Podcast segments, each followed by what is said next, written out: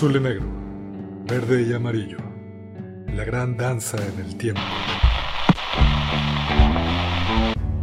A 400 kilómetros de ese café, cualquier café. A 32 días de unas palabras, de unos mapas,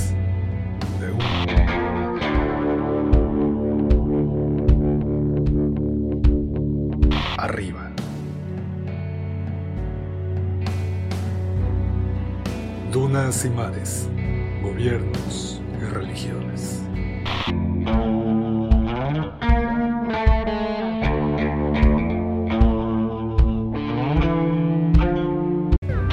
Me dirijo en una trayectoria inamovible hacia mi propio colapso.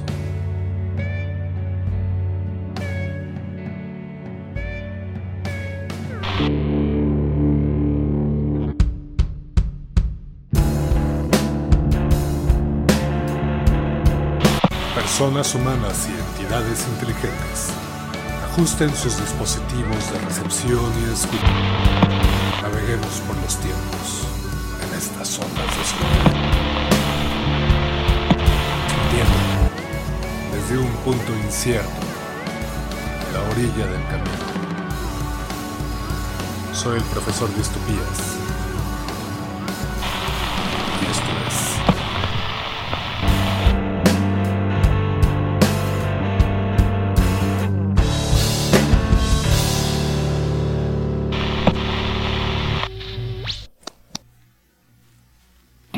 Tiempos a ti que contemplas el paso del tiempo en estos futuros desiertos. Oye, está bueno ese. Lo voy a apuntar. Date. Oye, ya estamos por llegar a Navachiste. Calculo unas cuatro horas más al paso que llevamos.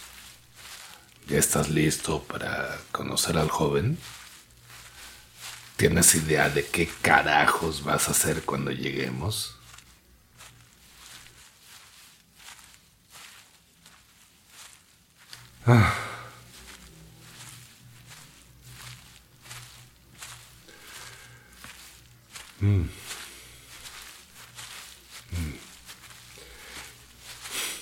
Está dándole vueltas. Ya tengo alguna que otra idea bosquejada y es buen tiempo para terminar de decidir, tal vez.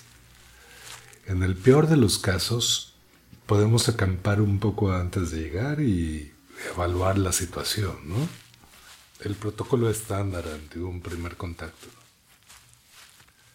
Ay, ay, tú siempre yéndote por el manual. Si sabes que siempre terminas improvisando, ¿no?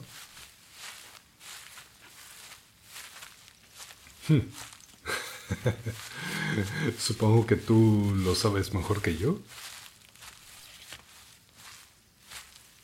Igual he aprendido un par de trucos en los últimos años. Pero oye, en lo que tú piensas y así, ponte un podcast, ¿no? Igual esa charla que tuviste con Paola Licea el otro día. No te escuché, me diste hueva y me fui a pasear a un cerro que estaba en corto. Pude hackear a uno de los gallos drones. Ok, gracias por avisar. ¿Piensas en algún uso que le podamos dar?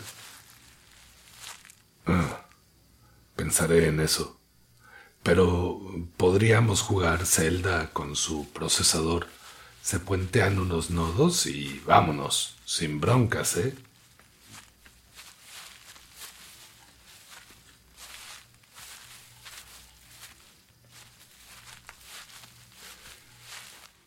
Ah, mejor pongo el podcast. son lo que significamos como pasado. Y el morro está participando, obviamente. Saludos al morro. Seguramente está mandando saludos a toda tu audiencia y a ti. Am, y aquellas narraciones que configuramos desde el lenguaje de qué es lo que podría pasar eh, en algún otro momento del que no nos encontramos, es a lo que llamamos en ocasiones futuro. Pues eh, es un tema que resulta que me resulta muy interesante porque eso nos permite posteriormente comunicar interactuar desde nuestra subjetividad compartida con otras personas y con otras subjetividades. Yo creo que aquí estás tomando varios elementos que son importantes y que voy a ir retomando para hacer esta analogía con cómo manejamos el tiempo en la literatura. Que este episodio es un poco para explicar cómo está organizado el tiempo en la literatura. Dices que eh, a partir de nuestra, de cómo percibimos las vivencias, es que generamos un concepto de pasado, presente y futuro. Correcto. Y entonces, en este sentido, podríamos pensar, creo yo, un poco optimistamente, irresponsablemente. todas las anteriores. Todas las anteriores, que nuestra línea del tiempo, hablando de este tiempo cotidiano, es una línea recta. Cuando eso raramente sucede. ¿Por qué? Porque nosotras y nosotros, de acuerdo a esto que nos estás platicando, prof, percibimos el, presente y el futuro en esta misma línea temporal. ¿Cierto o falso? Correcto, convergen. Eh, son, eh, Ah, caray. ¿Desde cuándo eres experto en literatura? Mira tú nomás, cabrón. Qué pretencioso. Jamás he alegado serlo. Solo opino desde mi muy particular realidad y experiencia. Total. En su momento por ahí decían que cualquier hijo de vecina tenía un podcast en el que entrevistaba a sus amigos, ¿no? Eh, algo había de cierto en eso, pero también de esfuerzo. Y es curioso, muchos de los tiempos en los que he estado tienen el mismo problema. Las narrativas hegemónicas terminan opacando o invisibilizando a las narrativas de abajo, de las periferias, de la diversidad. Como en esta línea temporal, que vino a desarrollar unos bonitos drones panópticos que te resetean la cabezota. ¿Quién hubiera imaginado que la tecnología de reestructuración cognitiva sería usada para hacer formateos ideológicos? Pendejos. Un clásico. Sí. Justamente desde ese optimismo irresponsable que menciona Paola. Me encantó esa expresión. Por cierto, güey, ¿qué has pensado de la posibilidad de que uno de esos drones te haya dado una pasada y dejado más pendejo de lo que ya estabas? Ahora. Pues, chale. Le he dado vueltas. Seguro es una posibilidad, ¿eh? Porque sí fue atípica la bruma que experimenté después de llegar a esta LT. Pero aún me faltan datos para una respuesta esclarecedora. Ay, sí, ay, sí. Lanzo una referencia de Asimov, así como que no me doy cuenta. Bien espontáneo. Güey, mejor súbele esa madre. A ver qué otras pendejadas dijiste sobre el tiempo. Cuando nosotras y nosotros vemos o leemos en estos textos un desfase hacia el pasado, este, este vuelto, esta analepsis, eh, pensamos que son complejas de hacer. Como bien dices, prof, es algo que en un texto debe cuidarse mucho.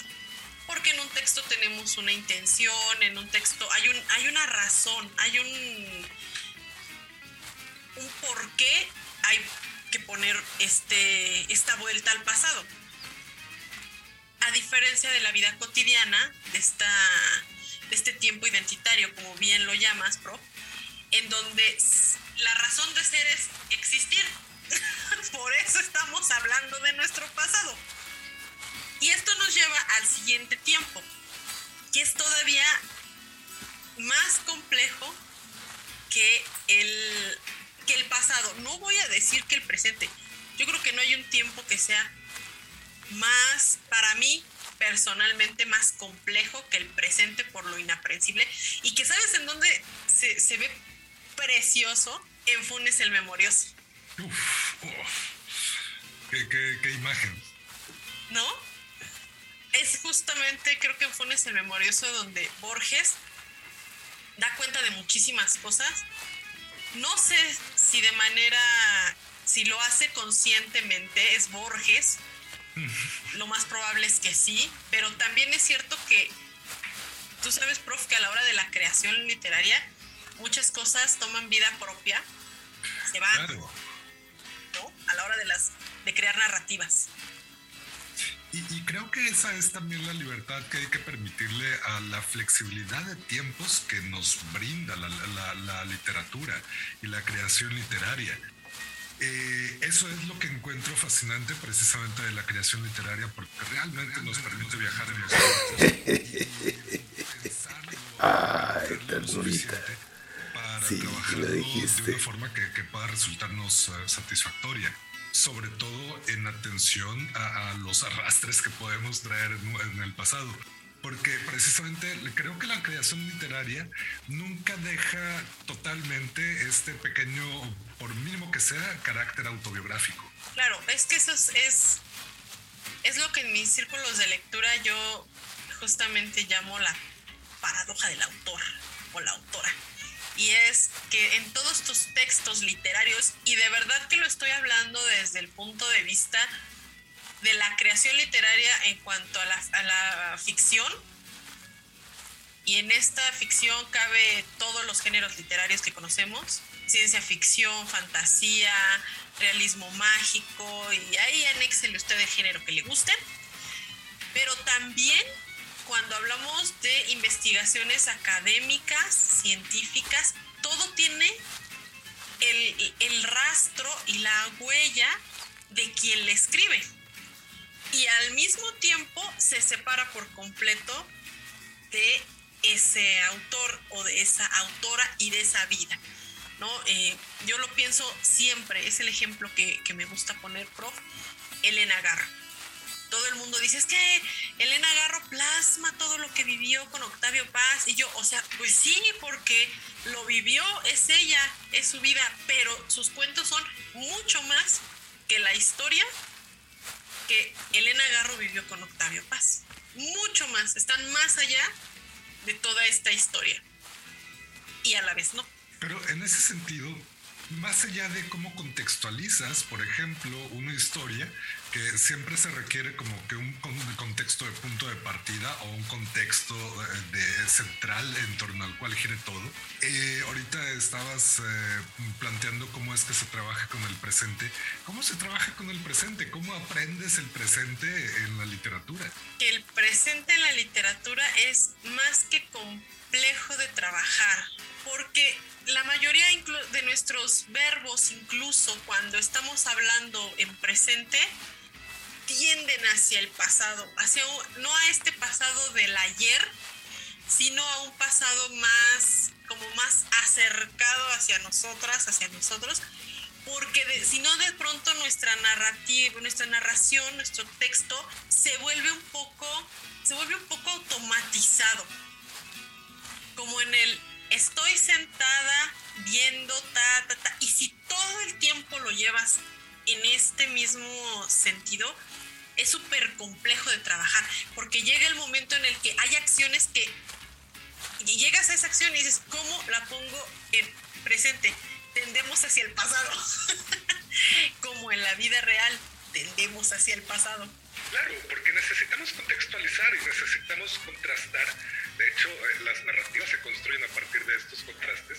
Necesitamos contrastar con una historia de aprendizaje que pueda tener el personaje, con un eh, marco sociohistórico previo para entender eh, esas dinámicas que, que, podamos observar en las personas, para entender también cierta, ciertos valores o ideologías, porque a fin de cuentas en la construcción misma del universo en el, o del mundo, en el world building, que me gusta cómo suena en inglés, perdón por el anglicismo, precisamente necesitamos, si no establecerlo explícitamente, permitir que los personajes lo reflejen a partir de sus decisiones espontáneas. Entonces, creo yo, así como lo estás planteando, que el presente lo podríamos retratar desde la espontaneidad que nos permite la narración.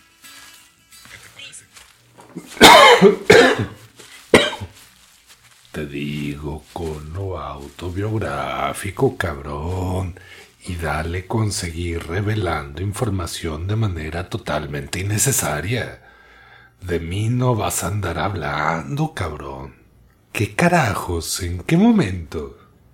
Estás hablando sobre este contexto, sobre el cómo dialogamos, sobre lo que dialogamos. No sé de qué hablas. Seguro en algún momento harás alusión a tus primeros recuerdos como lector, cuando de niño te gustaban los libros de Elige tu propia aventura, los cómics de, de la enciclopedia infantil y la otra, esa de portada amarilla e ilustraciones bien acidotas, y las revistas de muy interesante. Ah, no, no lo menciono, tú lo acabas de mencionar. Oye, sí, qué loca esa enciclopedia. No me acuerdo cómo se llamaba, pero creo que en algún momento sí hablamos sobre la construcción narrativa de nuestras identidades o algo así. También algo de terapias contextuales, tal vez. Ah, sí. A tu edad en eso andas. Y, pero ¿por qué a veces hablas de nuestro pasado como si fuera solo mío? Porque estoy viejo, güey. Me acuerdo menos que tú. Tal vez me importa menos.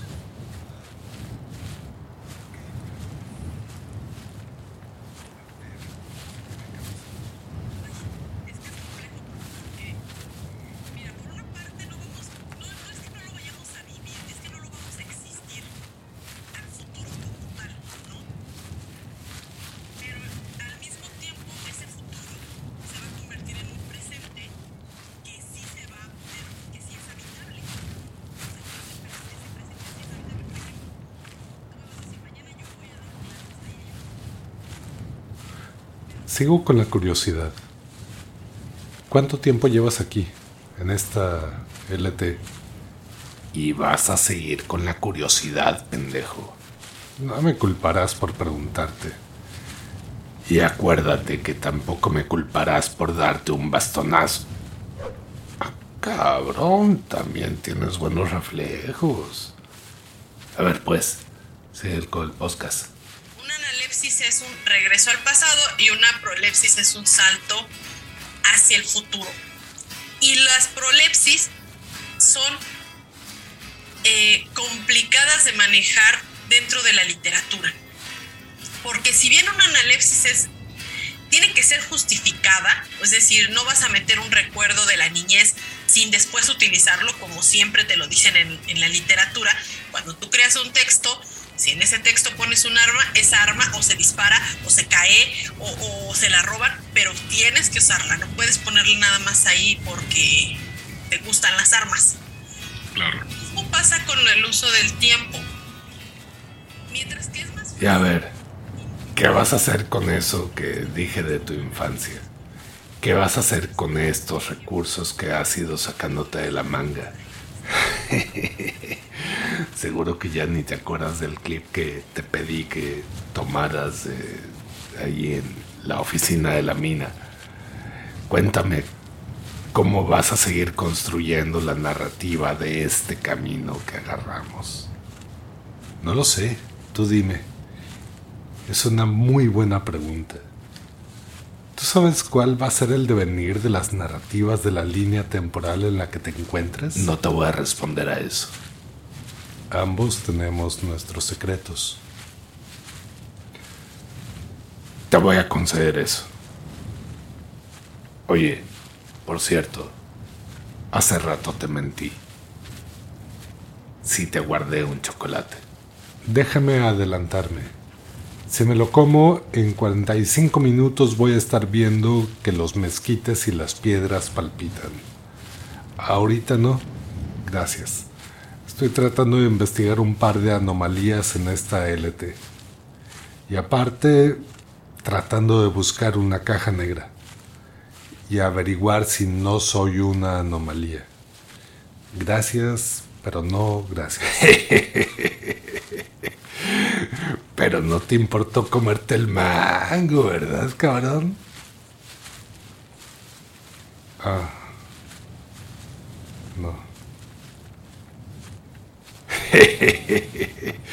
no te creas. O sí. No sé.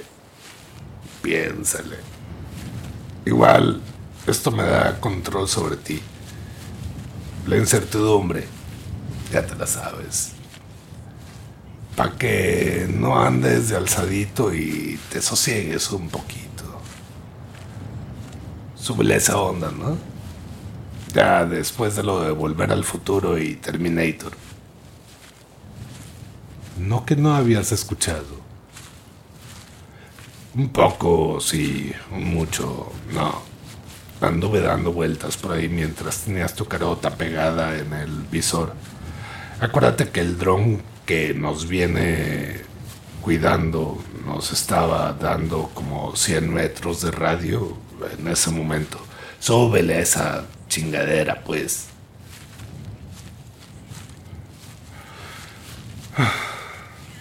Es el final feliz, es el... Y fueron felices por siempre, aunque el por siempre signifique que vamos a hablar también de este recurso, adelantar, eh, acortar el tiempo, ¿no? Perdón, no acortarlo, acelerarlo.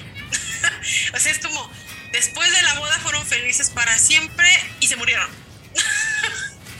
y no te quieren contar lo que hay en el Inter entre la boda y cuando murieron 50 años después. Entonces, creo que eso es lo que a veces estamos buscando, ¿no? Verlo en la pantalla para que yo misma, yo mismo pueda reflejarlo en mi vida. Puedo imaginarlo, puedo imaginar y habitar este futuro, que me habite este futuro de el final feliz. Pero eh, tenemos una insatisfacción cuando eso no sucede. Hace poco terminé el círculo de lectura sobre Leonora Carrington y hay un texto en el que ella describe una casa del terror en la que se juntan los caballos y entonces empiezan estos seres totalmente surrealistas y empiezan a hacer un juego y esta, esta única ser humano está ahí entre todos empieza a ver así como un juego medio extraño, los caballos empiezan a girar, a patalear y, estamos en el momento clímax del cuento y dice, hasta que tres puntos se acabó. Ajá. Y tú te quedas... ¡Ah! ¡Ah! ¡Ah! no, Lupe. Te quedas atorada y atorado ahí, así como, sí, pero ¿hasta que qué? ¿Qué? ¿Qué? ¿Qué? ¿Qué? Oye, ¿le volviste a mover a las coordenadas de destino en la matriz temporal? Eh... No. no, no mames, no mames, güey. Tres, tres semanas después del último enlace de envío. Y para nosotros apenas ha pasado, si acaso, una hora. Chingado, güey, ya no le muevas. Chale. Quienes están del otro lado del tiempo van a perder interés, güey. No te azotes, cabrón. Es solo una historia más sobre viajes en el tiempo. Ya triangulé mejor a dónde estás transmitiendo. Hasta en los cornflakes te vendían la idea del viaje en el tiempo, güey. Zombies viajando en el tiempo, tiburones asesinos viajando en el tiempo, vaqueros viajando en el tiempo, Shrek viajando en el tiempo, hasta La Rosa de Guadalupe sacó un capítulo sobre los peligros de los viajes en el tiempo, güey. No mames, eso último no. O por lo menos no que yo recuerde. Olvídalo, güey. Ni estuvo tan bueno. Ah, como sea, güey. Te pido, por favor, por favor, por favor, neta, por favor, que ya no le muevas a las coordenadas. Como digas, jefazo. Veo que asumes el liderazgo en campo. Y por eso, si te vuelves a trazar con la transmisión, va a ser tu total responsabilidad, Ya no me vas a culpar a mí, ¿eh, pillín? Y eso también incluye mandarle los reportes a fulano, en lo que tampoco te voy a ayudar. Mira, el morro está de acuerdo. Ey, sin dramitas, que ya casi llegamos a Navachiste. Mira, ya vamos llegando al cerro. Mira, ahí se ven las casas del pueblo que alguna vez hubo aquí. Un bonito lugar, una comunidad pesquera. Seguro te acuerdas. Claro, claro. Conocimos a personas entrañables. Recuerdo el muelle de donde salíamos hacia Novachiste, la parada del camión a donde llegábamos con mucho entusiasmo y regresábamos con cansancio y muchas historias más. Buenos tiempos aquellos. Sí. Pero ahora nos va a tocar ir por tierra, por la ruta panorámica. No tengo lancha, y aunque la tuviera, no es conveniente navegar. No ahora. Va, no estamos lejos, ¿eh? Y tenemos el... Tenemos el tiempo a favor. ¿Qué es tener el tiempo a favor? No mames. Una forma figurada de hablar, señor Don Amargado. En serio, ¿cuánto tiempo llevas en esta línea temporal? No quieres saberlo. Mejor hablemos de otra cosa. ¿Te acuerdas cuando cruzábamos la bahía y pensábamos en escribir una novela? Uy, lo sigo pensando, ¿eh? Sobre todo en estas latitudes, con el olor a la brisa de mar de noche. Y es curioso, trato de acordarme de nuestras primeras experiencias con la ciencia ficción como lo mencionabas hace rato, los libros de Elige tu propia aventura, uff. Obvio, con toda la carga cultural básica para un niño durante los 80 y los 90 en México. Las películas del momento, las caricaturas con las que se socializaba. Normal. Güey, no puedo acordarme de mucho más, ¿eh? Me preocupan las lagunas. Mira, güey, Pon la transmisión con Paola en una hora con 12 minutos. A ver. ¿Cómo coexisten los tiempos, pasado, presente, futuro, dentro de tu existencia, eh, ¿cómo podremos llamarla? En, esta existencia inconstante de venir, ¿no? Es, decir, eh, sabemos que estamos aquí viviendo este presente, entre comillas, y que este presente a cada segundo se está convirtiendo en pasado y que también tengo este futuro que ya me generó expectativas o, que me genera miedo porque hay incertidumbre o que me genera X y Y situación y que y todas, todas las Paolas tenemos que estar yendo hacia un mismo espacio. Hay un autor que, que me encanta, argentino, Rodrigo Fresán, eh, tiene varias novelas. Eh, la que ahorita en este momento tengo presente puede ser Mantra, que trabaja los tiempos de forma excelsa. Y también El fondo del cielo, que me gusta mucho la narrativa, la metanarrativa que contiene. Y que tiene precisamente esta premisa trillada, sí, pero que él se la apropia y creo que la trabaja muy bien todos los tiempos al mismo tiempo. Y que por otra parte, otra narrativa que me parece excelsa, que es la de Doctor Who, en pues eh, todos sus tiempos. Hay un capítulo en particular donde tiene para mí eh, una de las eh, explicaciones en el top 5 de explicaciones en la historia sobre el tiempo, que es en el primer episodio donde salen los ángeles llorones, que es que el tiempo it's a wibbly, gobbly, timey wimey stuff, algo así. Que no dicen nada, pero que termina dando una explicación jugando precisamente con eh, eh, mensajes fragmentados a lo largo de un eh, lapso prolongado que permite autorrescatarse de alguna manera. Entonces, es una explicación de que todo sucede al mismo tiempo y es más de pronto práctico entender al tiempo como una esfera en un constante palpitar que como esta línea secuenciada e inamovible. Exacto. Esta imagen es, es muy buena, es como creo que, que, Nietzsche cuando hablaba del eterno retorno del idéntico ya pensaba un poco en esta en esta línea circular esta línea que tiende más a la esfera que, hacer eh, una línea recta que hacer inamovible y justamente esto es algo que es utilizado en la literatura porque provoca provoca. Y de paso, tú solito te diste una pista para la respuesta de la pregunta en la que has insistido. O tú me acabas de dar una clave para usar el clip. O todas las anteriores. O ninguna de las anteriores. Exacto. Bien, bien, bien, bien. Por cierto, pendejo, en esa charla usas el término psicología en vez de psicoterapia. Puro cagarla contigo, ¿eh? Sí, también lo noté.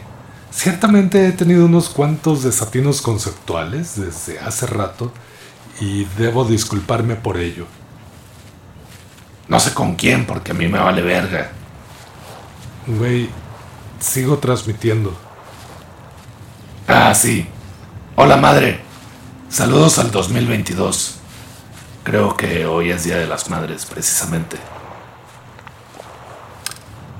¿Cómo puedes saberlo? Yo no tengo el dato exacto de las coordenadas temporales.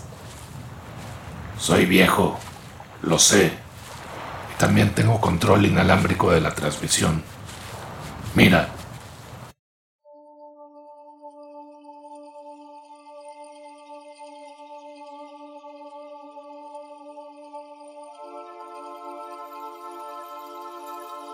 Hola, personas humanas y entidades inteligentes. Muchas gracias por escuchar, estar ahí y acompañar en estos tiempos en los que las preguntas escasean y las verdades en turno aturden. Futuros Desiertos es un proyecto para la reflexión en torno a la ciencia ficción y las realidades que habitamos, a la espera de que esto pueda inspirar nuevas formas de organización y diálogo. No olviden que, si tienen el privilegio, pueden patrocinar el viaje por estos futuros desiertos y compartir un poco de la abstracción monetaria que manejen en su coordenada espaciotemporal. Nuestros sistemas de gestión para el trabajo de campo nos permitirán usar esos recursos para seguir viajando y, claro, contando historias. Patrocina esta narrativa. Suscríbete a Patreon patreon.com diagonal futuros desiertos.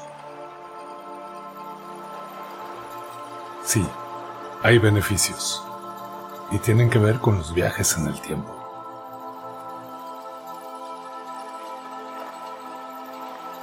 Gracias por estar. Buenos tiempos. No te vayas.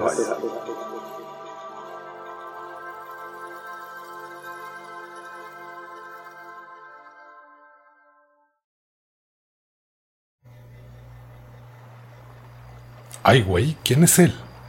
Ni tú ni yo, ni el joven. Digamos que es tu futuro más próximo.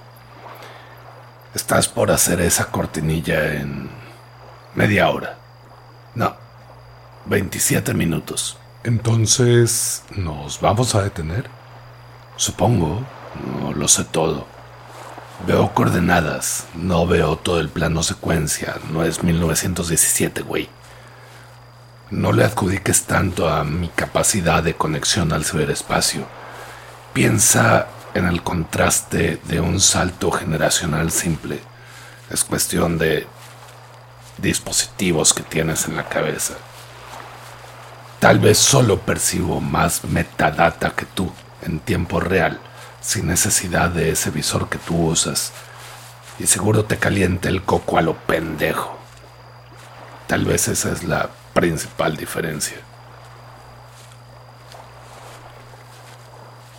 Va, pues sigamos avanzando, me imagino. Sí, pero... A ver, ponte algo más. ¿Tienes el primer capítulo de Futuros Desiertos? Ya casi llevas un año en esta LT, ¿no? Ok, va, vamos a escucharlo. Seguro algo puedo aprender de lo que decía en aquellos momentos, en aquellos tiempos. Y sigues. Ya, ponlo. A ver, ¿qué onda? Buenos tiempos a ti que justo ahora escuchas esta primera transmisión de Futuros Desiertos. La idea de este programa es... Realmente no estoy muy seguro. Tal vez el pretexto es hablar del mundo desde la ciencia ficción y creo que como objetivo mismo eso ya nos da un panorama amplio para avanzar por los tiempos, maravillándonos con el cosmos y la existencia y cosas así. Pero es cierto que en nuestras cotidianidades, en cualquier época en la que habitemos en un momento dado, las trivialidades, lo banal y las narraciones de lo efímero también nos brindan tremendas satisfacciones. Nos llevan a contactar con nuestra más absoluta intrascendencia. Y tal vez esa es la intención. En esta y las próximas transmisiones les invitaré a reflexionar sobre distintos tópicos presentes en obras de la ciencia ficción contemporánea. Pero así como los vientos cambian, otros rumbos podríamos tomar. Por ahora, y para hacer el honor a una de las grandes sagas del género, comenzaremos con Doom, de Frank Herbert. Comencemos entonces. Futuros desiertos. Comenzar un libro siempre me ha dado una tremenda pereza. Es como el síndrome de la página en blanco, pero a la inversa. Embarcarse en personajes desconocidos, un contexto del cual tal vez se sabe poco o nada, un brumoso panorama gris enfrente que a veces se va descubriendo lentamente el capricho del autor. Terrible. Desde mi experiencia, lo podría equiparar al profundo miedo previo a entrar a un salón desconocido, un primer día de clases en la primaria. El horror. Tal vez, si existiera algo así como el Ministerio de la Lectura y sus buenas costumbres, tendrían alguna norma que castigara enfáticamente a las malas conciencias que simplemente nos atreviésemos a experimentar pereza por comenzar ese gran libro que nos han recomendado, no sé, nuestra amistad más cercana, y que seguramente nos va a cambiar la vida. Que me juzguen por ello, por favor. No obstante, siempre está la posibilidad latente de que llegue un momento en el que se agarre ritmo, página tras página, y sin duda el mundo se transforma. Comienzo con esto porque, carajo, vaya que me ha tomado tiempo y muchas reservas de por medio el al fin decidirme a acercarme a Doom. Recuerdo que hace años muchas personas la han nombrado como la saga que debo de leer, así con comillas y el énfasis de conocedor pertinente. Suele llegar en medio de pláticas random sobre el género, en cosas tan diversas como, no sé, Alf, los Teletubbies o Carl Sagan. Y cuando de pronto se avientan un, oye, se, se nota que te gusta la ciencia ficción.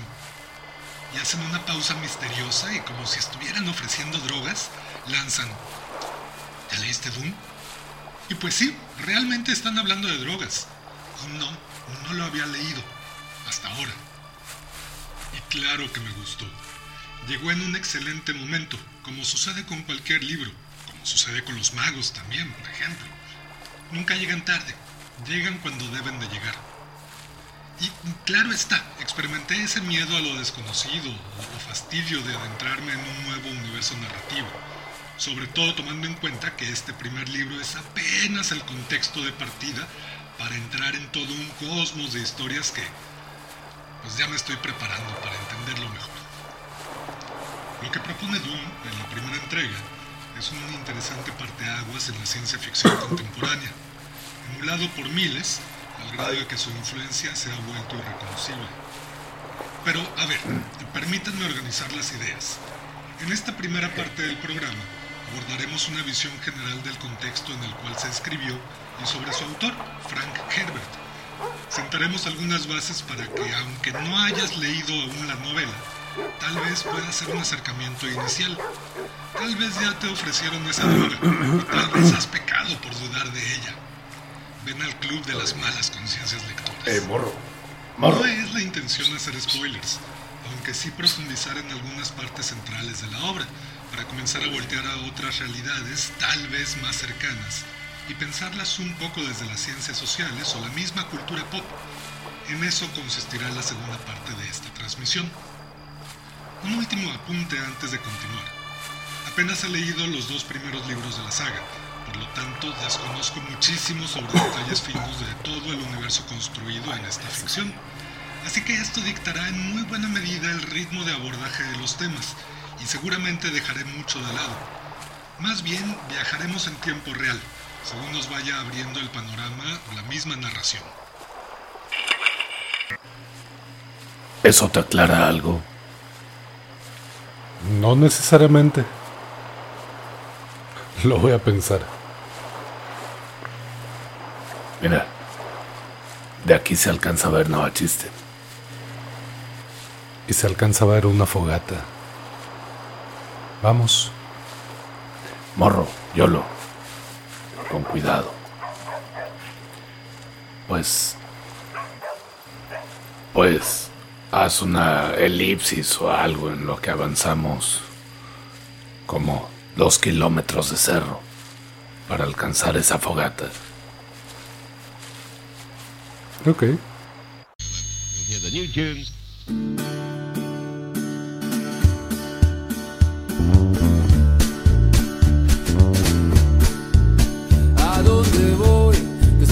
Soy? ¿De dónde vengo?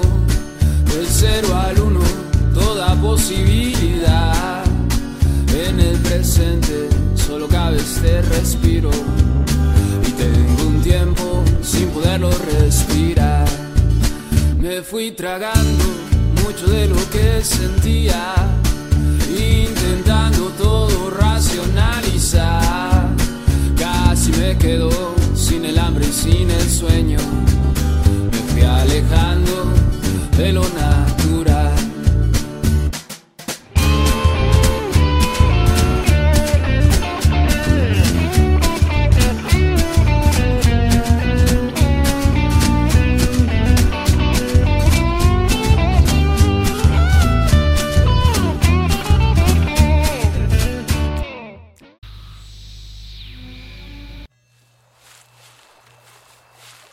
Oye, qué buena espina te clavaste. Qué pendejo estás, ¿eh? ¿Quieres que te ayude? Ay. No, estoy bien. Ay. ah, Eh, mira. Ahí está en corto la fogata. Vamos. Oye, y va a haber un mensaje a la humanidad. No veo por qué no. Bueno, esto es un mensaje a la humanidad. Escucha Los aromas del café con Paola Licea. Literatura, esperanza y crítica sobre el devenir social. El personaje está escribiendo esta carta a su amiga explicándole por qué el departamento está lleno de conejos y por qué estos conejos están comiendo hasta las paredes. Y al final dice que él piensa en que va a aventar a los conejitos por el balcón.